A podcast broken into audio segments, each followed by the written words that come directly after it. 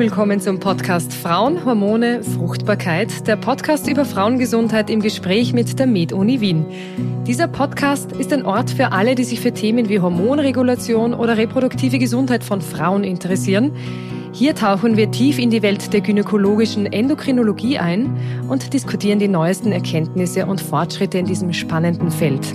Mein Name ist Ortron Schandl und ich freue mich, gemeinsam mit Ihnen von den Fachexpertinnen der Med-Uni Wien zu lernen. Heute spreche ich mit Frau Prof. Dr. Walch und Herrn Privatdozent Dr. Marschalek zum Thema künstliche Befruchtung, also In-vitro-Fertilisation. Hallo, willkommen. Vielen Dank, dass ihr da seid. Danke für die Einladung. Danke. Fragen wir gleich zu Beginn, was ist denn, es gibt ja unterschiedliche Ausdrücke, was ist denn IVS, ICSI und Insemination, Herr Dr. Marschalek? Nun, also ganz kurz gesagt, fangen wir mit dem einfachsten an, die Insemination. Dabei wird aufbereiteter Samen zum Zeitpunkt des Eisprungs in die Gebärmutterhöhle der Frau eingebracht, um einfach die Schwangerschaftswahrscheinlichkeit zu erhöhen. Also die Befruchtung findet somit ganz natürlich innerhalb des Körpers der Frau statt. Einzig das Rundherum kann da unter Umständen auch gesteuert werden. Also zum Beispiel, man kann durch eine hormonelle Stimulation ähm, die, die Eibläschen zur Reifung bringen, den Eisprung auslösen und äh, natürlich wird auch der Samen aufbereitet. Also wenn Sie so wollen, gepimpt. Da werden die guten Samenzellen in eine Injektionsspritze eingefüllt quasi und die schlechten oder weniger guten Samenzellen quasi verworfen. Und bei der Insemination selbst ist es so, dass über einen dünnen Kunststoffkatheter eben dieser aufbereitete Samen über den Gebärmutterhals in den Gebärmutterkörper eingebracht wird. Und das ist an sich nicht schmerzhaft und dieser Eingriff ist am ersten vergleichbar mit einer gynäkologischen Routineuntersuchung. So viel zur Insemination. Also bei der IVF, der In-vitro-Fertilisation, findet die Befruchtung im Gegensatz dazu außerhalb des Körpers statt, aber immer noch so, wie es an sich von der Natur aus vorgesehen ist. Konkret werden bei dieser Methode der assistierten Reproduktion die Eierstöcke kontrolliert hormonell stimuliert. Das heißt, man gibt hier Hormone, um einfach mehrere Eibläschen zur Reifung zu bringen. Und dann, wenn die dann groß genug sind, werden die über einen kleinen vaginalen, ultraschallgezielten Eingriff abpunktiert, eben um Eizellen zu gewinnen. Und diesen Eizellen wird dann eben bei dieser IVF-Methode der Samen, der aufbereitete Samen vom Paten zugesetzt. Das heißt, die Befruchtung findet an sich so statt, wie sie auch im Körper stattfinden würde. Wenn Sie so wollen, der beste und stärkste Samen befruchtet eine Eizelle. Und bei der ICSI, bei dieser ICSI-Methode der intrazytoplasmatischen Spermieninjektion, lange Name dafür, ähm, dass auch hier dem Samenzellen der letzte Arbeitsschritt abgenommen wird. Das heißt, der Samen muss nicht selbst die Eizelle befruchten, sondern der Samen wird äh, von der Laborkraft der Embryologin ausgewählt und direkt in die Eizelle der Frau hinein injiziert und die Eizelle mit dieser Methode befruchtet. Und ähm, bei beiden Methoden wird dann eben die Entwicklung dieser befruchteten Eizellen, da reden wir dann schon von Embryonen, überwacht und überprüft und dann ein paar Tage später wird eben zumeist ein Embryo, manchmal zwei und in ganz seltenen Fällen noch drei Embryonen in die Gebärmutterhöhle der Frau wieder zurückgegeben quasi transferiert, um eben eine Schwangerschaft herbeizuführen. Das ist dann wieder ein, eine Methode, die ist dann sehr ähnlich der Insemination. Da wird über einen dünnen Kunststoffkatheter äh, der Embryo in die Gebärmutterhöhle hineingebracht. Das heißt, es ist schmerzfrei. Es ist wie eine gynäkologische Untersuchung, haben Sie gesagt. Genau, also der Transfer selbst ist an sich schmerzfrei. Ähm, der wird zumeist Ultraschall überwacht, damit man das auch wirklich sehen äh, kann und, und genau herausfinden kann, wo man den auch hin implantiert. Das kann man sich aussuchen in der Gebärmutter? Naja, man kann so, so gut wie möglich, also es gibt schon gute Stellen, wo der Embryo Platz finden könnte und dort dort versucht man, den Embryo hinzulegen, genau. An die beste Stelle am Platz an der so Sonne. So ist es, dort, wo es am schönsten ist. Ja. ja, sehr schön. Wie kann ich mir, Frau Dr. Walch, diesen Ablauf dann einer künstlichen Befruchtung vorstellen?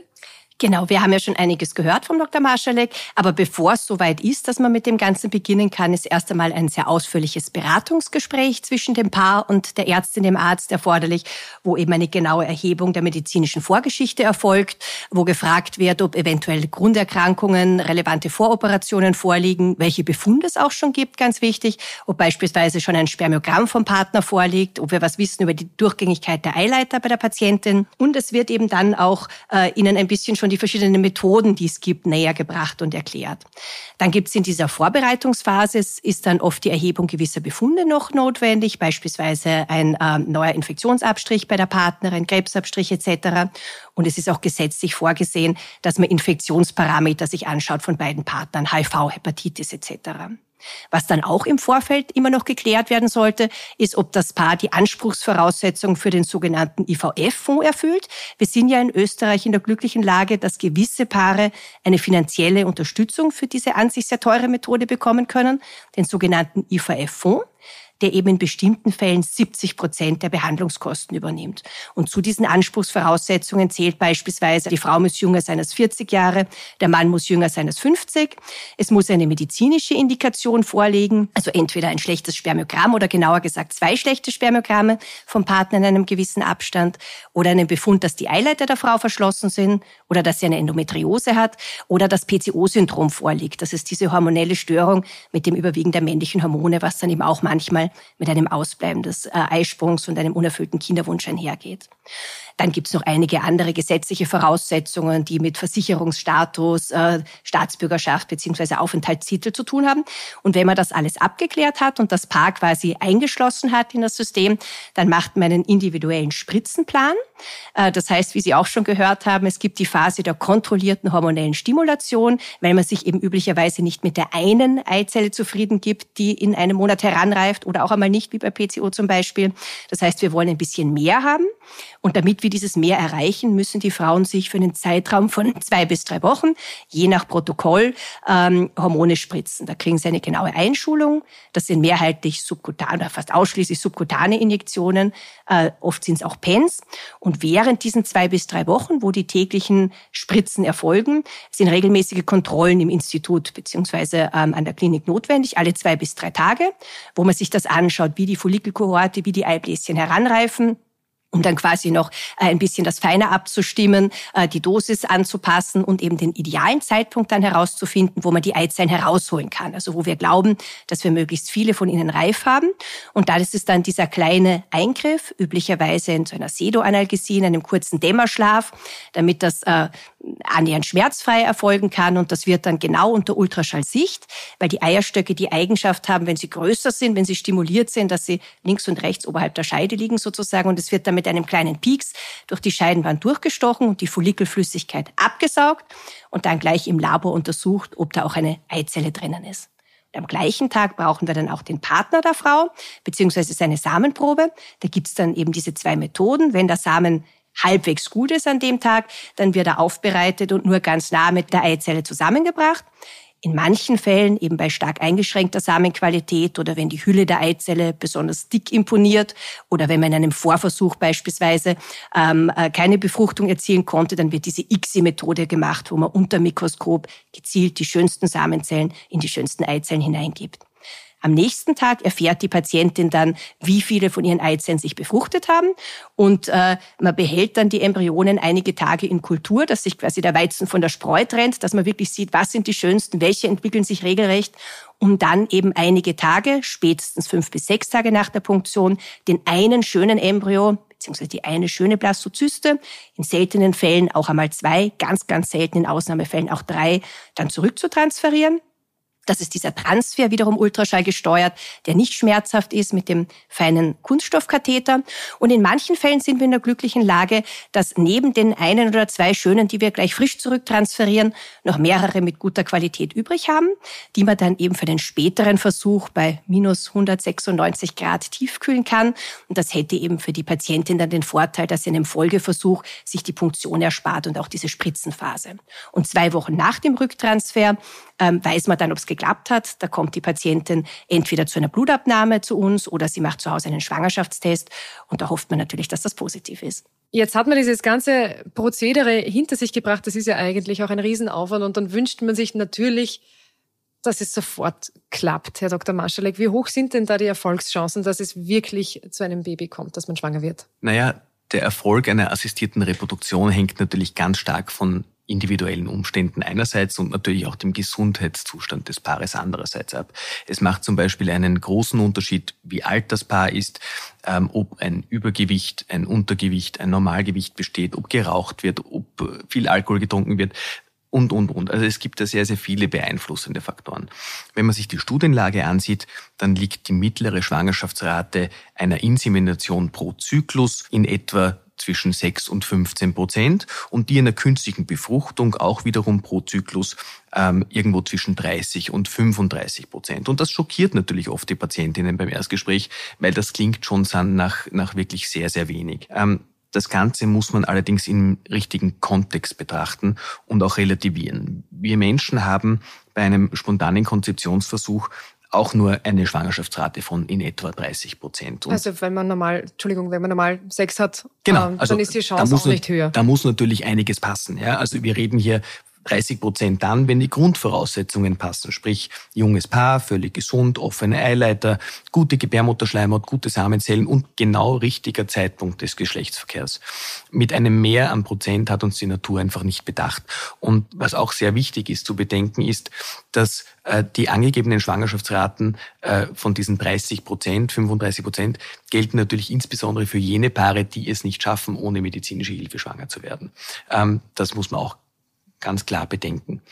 Unser Jobprofil, wenn man so möchte, als Reproduktionsmediziner ist die Chancenoptimierung. Ja, wir können nichts herzaubern, was nicht da ist. Ähm, wir versuchen wirklich hier das Beste überall rauszuholen. Das heißt, wir können auch nur so gut sein wie die Natur. Besser können wir nicht sein.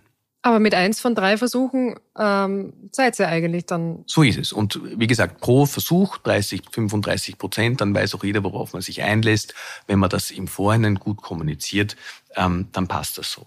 Besser kann man halt nur werden, wenn man zum Beispiel die Genetik austauscht. Also wenn man a priori ähm, eine Eizellspende macht, das heißt sich einer anderen Genetik bedient, äh, die schon durchgetestet ist, ähm, dann kommt man unter Umständen auf höhere Schwangerschaftsraten irgendwo zwischen 40 und 50 Prozent pro Versuch. Aber wie gesagt, mit, den, mit der eigenen Genetik sind wir einfach limitiert ähm, durch, durch die natürliche Schwangerschaftsrate, wenn man so möchte, von in etwa 30, 35 Prozent. Aber ihr schafft es ja eigentlich auch. Also mit eins von drei Versuchen sozusagen seid ihr ja mit IVF oder mit so der künstlichen Befruchtung eigentlich da, wo die Natur auch ist. So ist es, genau. Also wir sind, wir sind im Moment äh, mit den eigenen, mit der eigenen Genetik, also mit den eigenen Eizellen und mit den eigenen Samenzellen sind wir so gut wie die Natur. Würde man sich jetzt einer fremden Genetik bedienen, Stichwort Eizellspende, liegen die Schwangerschaftsraten deutlich höher. Ja, also da liegt man schon bei knapp 50 Prozent, 40, 50 Prozent pro Transfer. Mhm. Woran liegt das? Das liegt daran, dass da meist die Genetik einer sehr jungen Frau genommen wird, die auch schon überprüft wurde, also wo auch schon genetisch getestet wurde, dass alles in Ordnung ist. Und äh, das liegt zumeist am jungen Patientinnenalter und an der Selektion eben dieser jungen, gesunden Patientin. Frau Dr. Walch, Sie haben es schon ein bisschen angesprochen, in welchen Fällen ist denn eine künstliche Befruchtung notwendig? Also eine künstliche Befruchtung ist dann notwendig oder anders formuliert, wir werden dem Paar nachdrücklich äh, raten, eine solche in Anspruch zu nehmen, wenn eben die reproduktive Gesamtsituation in die Richtung weist. Also sprich, wenn wir es wirklich mit einem Paar zu tun haben, vor allem mit einer Frau, die schon ein bisschen ein fortgeschritteneres reproduktives Alter hat, also sprich Ende 30, Anfang 40 ist. Aber das ist natürlich kein alleiniger Grund, sondern auch wenn über eine längere Zeit einfach schon ein unerfüllter Kinderwunsch besteht, wenn vielleicht andere Methoden wie Insemination schon in Anspruch genommen worden sind und natürlich natürlich ganz, ganz wichtig, wenn es zusätzlich noch Faktoren gibt, die den Eintritt einer Schwangerschaft auf natürlichem Weg erschweren oder unmöglich machen. Also so Dinge wie verschlossene Eileiter oder sehr schlechtes Spermogramm. All das sind Faktoren, wo man im Beratungsgespräch doch sehr mit Nachdruck das Paar darauf hinweisen wird, dass es wahrscheinlich sinnvoll ist, hier eine IVF in Anspruch zu nehmen. Also grob gesprochen, je älter die Patientin ist, je länger schon der unerfüllte Kinderwunsch besteht, beziehungsweise je schwerwiegender die Sterilitätsfaktoren sind, desto eher wird man hier zur IVF raten. Wobei man natürlich das letzte Wort hat immer das Paar. Und wir alle kennen die Situationen, wo wir wirklich der Überzeugung sind, IVF wäre jetzt das Gescheiteste oder das Zielführendste. Aber man muss natürlich immer berücksichtigen, ob das für das jeweilige Paar auch jetzt der nächste sinnvolle Schritt ist. Wenn ich das nachfragen darf, wie leben Sie denn die Paare, die zu Ihnen in die Ambulanz kommen? Wie hoch ist denn da schon der Leidensdruck? Wie hoch ist vielleicht die Hoffnung oder die Verzweiflung? Und wie kann man die da begleiten? Ja, also die Paare, die zu uns kommen, muss man sagen, wirklich in die IVF-Ambulanz, die haben häufig schon einen längeren Leidensweg hinter sich. Das sind nicht die klassischen äh, Mitte 20, die vielleicht seit einem Monat äh, basteln, sondern das sind oft Paare, die schon auswärts auch Vorversuche hinter sich haben, viele Inseminationen, äh, viele IVF-Versuche, teilweise auch im Ausland schon ähm, und die hier wirklich einen entsprechenden Leidensdruck haben. Und deshalb ist es auch besonders wichtig, äh, und das wird auch immer sehr offensiv von uns angeboten, hier auch eine psychologische Beratung, begleitende Unterstützung in Anspruch zu nehmen, weil es ja doch eine Stresssituation ist, eine Ausnahmesituation. Ich sage mal, es kostet viel Zeit, Geld und auch Energie, so eine Behandlung. Äh, und es ist auch ganz wichtig, den Paaren auch immer wieder wirklich zu sagen, ähm, der Kinderwunsch hat natürlich bei diesen Paaren sehr viel Raum. Es ist ein sehr selbst, sehr ein bestimmendes Thema. Aber es ist extrem wichtig, sich hier wirklich phasenweise auch immer wieder auf die anderen schönen Dinge des Lebens äh, zu konzentrieren oder zu fokussieren oder eine bewusste Kinderwunsch-Auszeit beispielsweise im Sommer zu nehmen. Mhm. Sie haben schon angesprochen, äh, es gibt in Österreich äh, einen Fonds beziehungsweise eine, eine Förderung bei IVF. 70 Prozent der Behandlungskosten werden unter bestimmten Umständen äh, übernommen, weil IVF, Herr Dr. Marschalek, ist sehr teuer. Wie, mit welchen Kosten muss man da rechnen? So ist es. Also prinzipiell ist eine künstliche Befruchtung eine sehr teure medizinische Maßnahme. Wenngleich wie Sie eh schon erwähnt haben, auch wir in Österreich den Vorteil des IVF-Fonds haben. Aber auch die Selbstzahlerversuche sind bei uns, wenn man sich so das Ganze im internationalen Vergleich ansieht, nicht ganz so teuer wie beispielsweise in den Vereinigten Staaten. Ähm, je nachdem, wo in Österreich eine assistierte Reproduktion durchgeführt wird, und damit meine ich, da gibt es natürlich eine Diskrepanz zwischen einem privaten Institut oder einem öffentlichen Institut und noch diversen anderen Unterschieden, äh, belaufen sich die Kosten einer Insemination wahrscheinlich irgendwo zwischen 300 und 600 Euro die einer standardisierten künstlichen Befruchtung, also IVF-ICSI, auf irgendwo zwischen dreieinhalb und 6.000 Euro. Das sind aber reine Schätzwerte, weil die Kosten einer künstlichen Befruchtung einerseits sehr stark von den zu verabreichenden Medikamenten zur Stimulation abhängig sind. Und das sind im Regelfall sehr teure Medikamente. Und manche Frauen brauchen einfach ein bisschen mehr an Stimulation und manche brauchen etwas weniger an Stimulation. Und da macht dann das Kraut unter Umständen schon fett. Mhm. Und ähm, Andererseits ist es natürlich auch von etwaigen Zusatzprodukten oder Zusatzleistungen abhängig, die auch noch extra zu begleichen sind. Also da fällt mir zum Beispiel die Schlüpfhilfe oder die Einnistungshilfe etc. etc. ein. Das ist auch medikamentös, oder wie? Nein, also das können entweder Medikamente sein oder es können Zusatzleistungen sein, wie zum Beispiel also die Schlüpfhilfe wäre so ein, das nennt sich Hatching oder Assisted Hatching, wo die ähm, wo die Embryohülle ähm, quasi etwas mit einem Laser ausgedünnt wird, ja, ähm, um eben das Schlüpfen des Embryos aus seiner Hülle äh, im Rahmen der Implantation äh, äh, zu erleichtern. Wie gesagt, wichtig zu erwähnen ist, dass es in Österreich den sogenannten IVF-Fonds gibt. Ähm, darüber hat die Frau Professor Walch schon ähm, gut aufgeklärt und äh, dass der die Kosten einer standardisierten künstlichen äh, Befruchtung auch zu einem Großteil covert. Also das heißt, da bleiben dann in etwa 1000 Euro als Selbstbehalt für die Paare übrig, die es zu begleichen gilt. Und so diese Unterstützung ähm, wird eben viermal gegeben. Das heißt, viermal zahlt der IVF-Fonds mit. Das heißt, viermal muss man auch diesen Selbstbehalt zahlen. Und wenn man klinisch schwanger wird im Zuge so eines Versuches. Was heißt das? Das heißt, dass man mit dem Ultraschall wirklich auch eine Herzaktion beim Baby sieht dann hat man wieder Anspruch auf vier weitere Versuche, die einem der Fonds übernimmt. Im Idealfall ist das dann das Geschwisterkind sozusagen. So ist es, ganz genau. Frau Dr. Walch, was sind denn die gesetzlichen Voraussetzungen und Grundlagen in Österreich, dass eine IVF-XI künstliche Befruchtung in Frage kommt? Unabhängig von der Mitfinanzierung durch den IVF-Fonds ist es so, dass die rechtlichen Voraussetzungen im sogenannten Fortpflanzungsmedizingesetz geregelt sind. Da steht beispielsweise drinnen, dass ein Paar um eine IVF-Behandlung oder generell eine reproduktionsmedizinische Maßnahme in Anspruch nehmen zu dürfen, entweder verheiratet sein muss, eine eingetragene Partnerschaft haben oder in einer sogenannten eheähnlichen Lebensgemeinschaft leben muss. Es sollen weniger invasive Methoden zuvor in Anspruch genommen werden, also Stichwort Insemination. Und nur wenn die nicht zum äh, gewünschten Erfolg geführt haben oder eben aus medizinischen Gründen, Stichwort verschlossene Eileiter, nicht zielführend sind, dann soll man erst äh, sozusagen die IVF machen. Und dann gibt es noch verschiedene andere äh, rechtliche Rahmenbedingungen. Beispielsweise ist ja genau geregelt, wer IVF machen darf und wo das gemacht werden darf. Und es gibt auch seit dem Jahr 2015 eine Erweiterung der gesetzlichen Voraussetzungen. Beispielsweise ist es seitdem erlaubt, dass auch gleichgeschlechtliche weibliche Paare ein IVF machen dürfen mit Spendersamen. Es ist die Eizellspende, über die wir auch schon kurz gesprochen haben, unter bestimmten Voraussetzungen. Also die Frau darf nicht älter als 45 Jahre sein, erlaubt.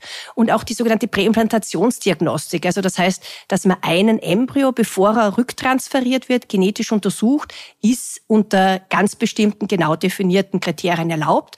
Beispielsweise, wenn das Paar drei oder mehr erfolglose IVF-Versuche bereits hinter sich hat, wenn mehrere Fehlgeburten vorliegen oder eben eine genetische Erkrankung bereits vorbekannt ist bei dem Paar. Vielen herzlichen Dank für die Einblicke und für das interessante Gespräch und auch an Sie, liebe Hörerinnen, dass Sie dieses Mal wieder dabei waren. Folgen Sie unserem Podcast gerne für mehr Themen rund um Frauengesundheit und noch eine Info zum Schluss. Für Hilfesuchende in Österreich wird an der Abteilung für gynäkologische Endokrinologie und Reproduktionsmedizin im Universitätsspital der Med-Uni Wien und der Stadt Wien immer Beratung angeboten. In der nächsten Folge sprechen wir über FHA. Und bis dahin wünsche ich Ihnen alles Gute und ich freue mich auf ein Wiederhören. Vielen Dank. Danke vielmals. Danke sehr.